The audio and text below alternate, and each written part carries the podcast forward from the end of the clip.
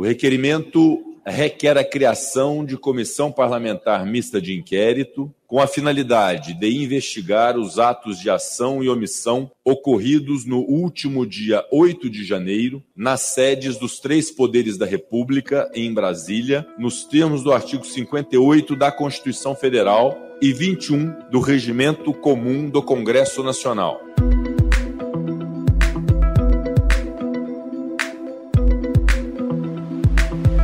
Nesta quarta-feira, o presidente do Senado, Rodrigo Pacheco, leu no plenário da Casa o requerimento da criação da CPMI dos atos de 8 de janeiro.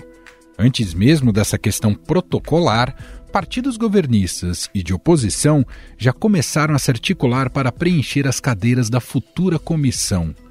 A CPMI, em um primeiro momento, foi pedida por parlamentares contrários ao presidente Lula com o argumento de que infiltrados do governo fizeram parte dos ataques aos prédios dos três poderes em 8 de janeiro deste ano. Mas, obviamente, com o governo agora dizendo que também quer, depois das constrangedoras imagens, fica nítido que o PT e os seus aliados mais próximos querem tentar reverter a narrativa, contar uma série de falsidades, como é, é da tradição deles, para fazer parecer que, na verdade, tudo o que aconteceu ali no âmbito do GSI teve influência, inclusive, do governo que já tinha deixado.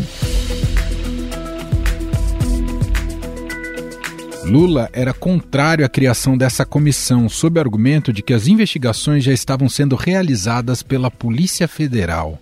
Nós temos instrumento para fiscalizar o que aconteceu nesse país. Uma comissão de inquérito, ou seja, ela pode não ajudar e ela pode criar uma confusão tremenda. O que que nós podemos investigar numa CPI que a gente não possa investigar aqui agora? Nós estamos investigando, tem 1.300 pessoas presas.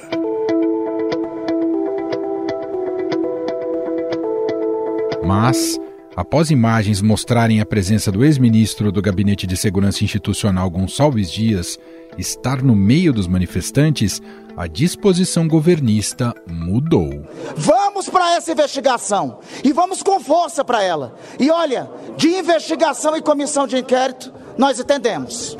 Se estão obstruindo por essa CPMI, ouçam bem claramente. Queremos a investigação. Queremos porque no 8 de janeiro tiveram três vítimas desse país: a República, a democracia e o atual governo. A CPMI dos atos de 8 de janeiro será composta por 32 cadeiras, sendo 16 senadores e 16 deputados.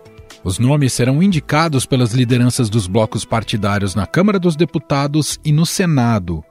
O maior bloco da Câmara, composto pelos partidos União Brasil, PP, PSDB, Cidadania, PDT, PSB, Avante, Solidariedade e Patriota, deve indicar cinco deputados. O segundo maior bloco, formado por MDB, PSD, Republicanos, Podemos e PSC, tem direito a quatro vagas. A federação composta por PT, PCdoB e UPV terá dois deputados. A federação do PSOL com a Rede Sustentabilidade terá uma vaga, assim como o Partido Novo, que deve fazer um rodízio de parlamentares.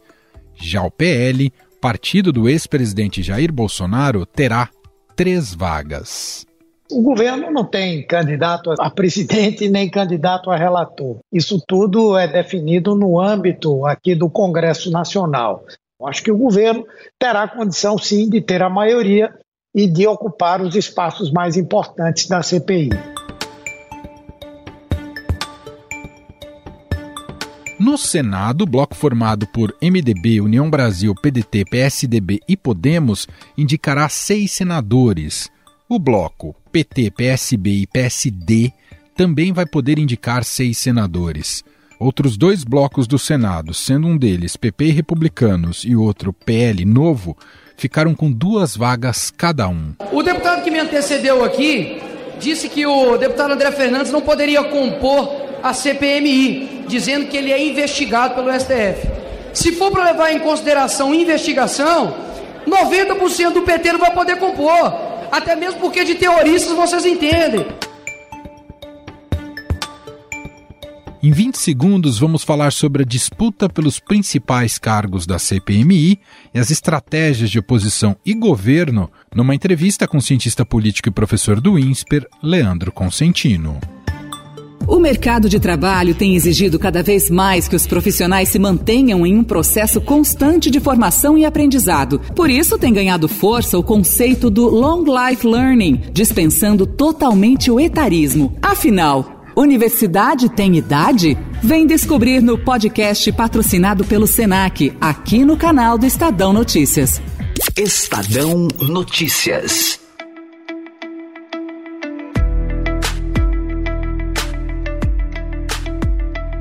A grande disputa será pelos cargos de presidente e relator da CPMI dos atos de 8 de janeiro.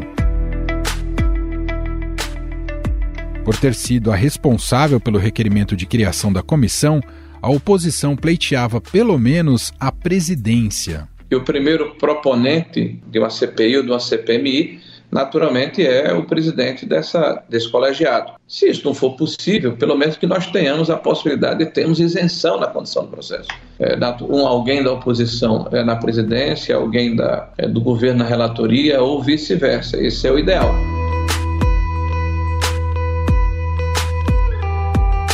No entanto, pelas regras das casas, esses postos devem ser ocupados pelo bloco com mais deputados e senadores. A presidência será do superbloco formado por PP, União Brasil, PSB, Avante, PDT, Federação PSDB, Cidadania e Solidariedade. Dois nomes despontam neste momento, de André Fufuca, que é do PP do Maranhão, e Arthur Maia, que é do União Brasil da Bahia. Conversei hoje com o deputado Altineu Cortes e aí a gente falando sobre a CPMI, ele disse que o André Fernandes é o nome que o partido quer, que ele quer, que o PL quer que seja o presidente dessa comissão. Só que o André Fernandes é investigado desde o dia 23 de janeiro no inquérito aberto pelo Supremo Tribunal Federal para apurar o envolvimento de deputados com a convocação dos atos do dia 8 de janeiro.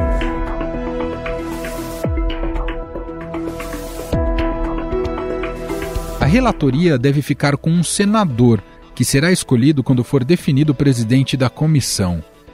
Indicações à parte, a estratégia da oposição e situação já estão desenhadas. Por um lado, os governistas defendem que as invasões ocorridas em Brasília foram realizadas por bolsonaristas instigados por Jair Bolsonaro. Desde a invasão, o ex-presidente tem negado seu envolvimento no episódio. Nunca saí fora das quatro linhas, alguns, alguns me criticam por causa disso, mas nunca saí fora nunca. das quatro linhas. lamento o que aconteceu dia 8, é uma coisa inacreditável, infelizmente. Do outro lado, a oposição afirma que o governo teria sido negligente ao não tomar medidas de proteção em relação aos prédios, apesar de alertas de órgãos de segurança e de inteligência sobre os riscos de invasão. Afinal, o que devemos esperar dessa CPMI? Ela será benéfica para o governo ou para a oposição? Sobre o assunto, vamos conversar agora com Leandro Consentino, cientista político e professor do INSPER. Tudo bem, professor? Seja muito bem-vindo. Tudo bem, Manuel? Prazer estar aqui com você novamente com o pessoal do Estadão Notícias. Professor, bom, resultados de CPI são sempre imprevisíveis, né? Tem aquela máxima na política de que diz que se sabe como começa uma CPI, mas nunca sabe como ela termina. Agora, essa é uma CPI, pelo seu mérito, digamos assim, que claramente é mais desfavorável à oposição e ao bolsonarismo. Ainda assim, queria te perguntar: vale a pena assumir esse risco pelo que ele e aí não sei se talvez a argumentação viria por aqui, há uma no fundo há uma disputa de, do que se tem convencionado dizer muito atualmente, uma disputa pelo controle da narrativa, professor? Perfeito, Emanuel. Bom, primeiro uh, a questão era a vitória, a grande vitória da oposição foi ter instalado essa CPMI, né?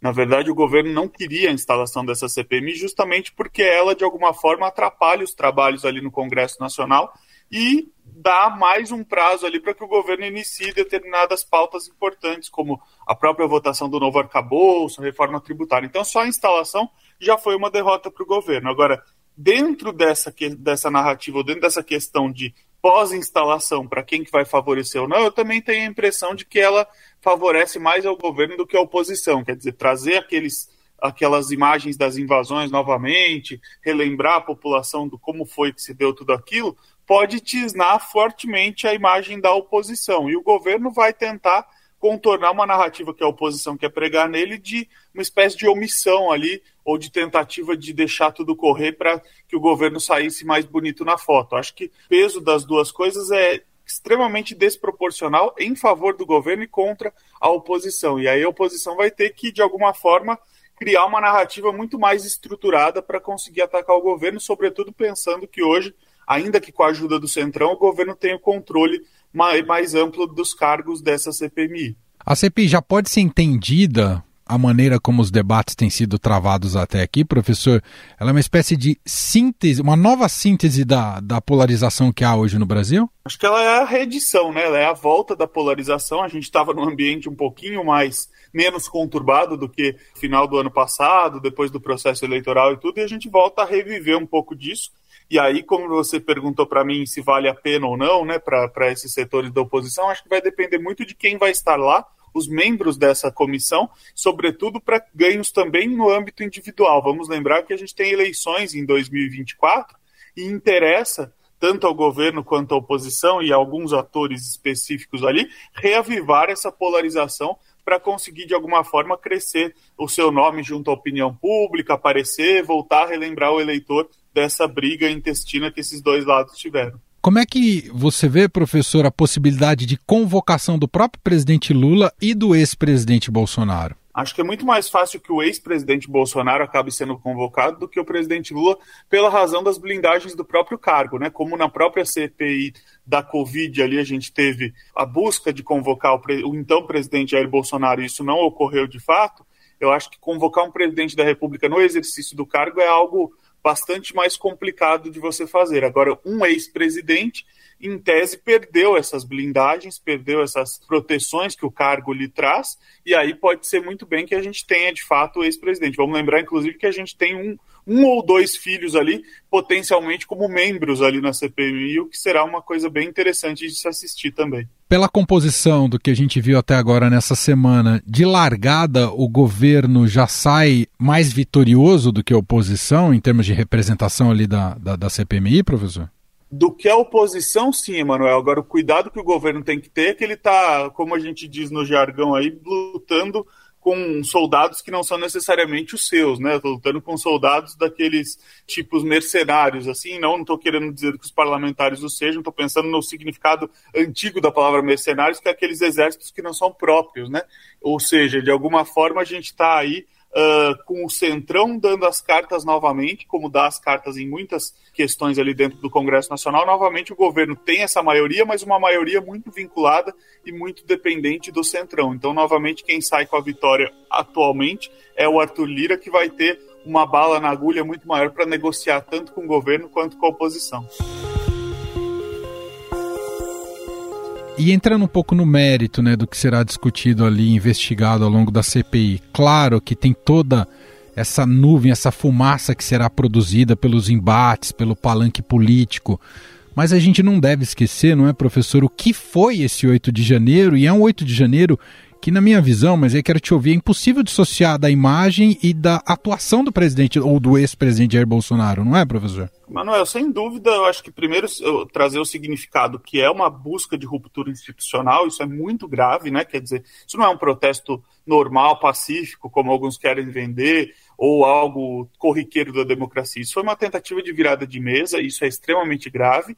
Isso tem um DNA de apoiadores do ex-presidente Bolsonaro, né? Está se apurando a autoria intelectual dele, a ligação dele com, com eventualmente ter insuflado esses atos, de pessoas próximas dele terem até financiado essas ações, mas o que a gente tem registrado, sem dúvida alguma, são apoiadores dele que já estavam acampados há muito tempo ali, não aceitando o resultado eleitoral e se dirigiram para para a esplanada dos ministérios, para a Praça dos Três Poderes, e promoveram aquele espetáculo abjeto que nós assistimos dia 8 de janeiro. Então, acho que é, é sempre bom relembrar a todos que aquilo não foi um protesto pacífico e normal, aquilo foi uma tentativa de ruptura institucional, e aquilo tem o DNA de apoiadores do ex-presidente Bolsonaro, sim. Se tem que se apurar eventuais problemas que o governo atual teve no controle dessa situação, na omissão eventual, vimos aí as, as imagens aí do, do, do ministro-chefe do Gabinete de Segurança Institucional pode ter errado, pode ter se omitido, isso tudo precisa ser apurado, mas isso não exime de forma alguma quem é o coautor ou quem são os coautores dessas denúncias, e isso está sendo apurado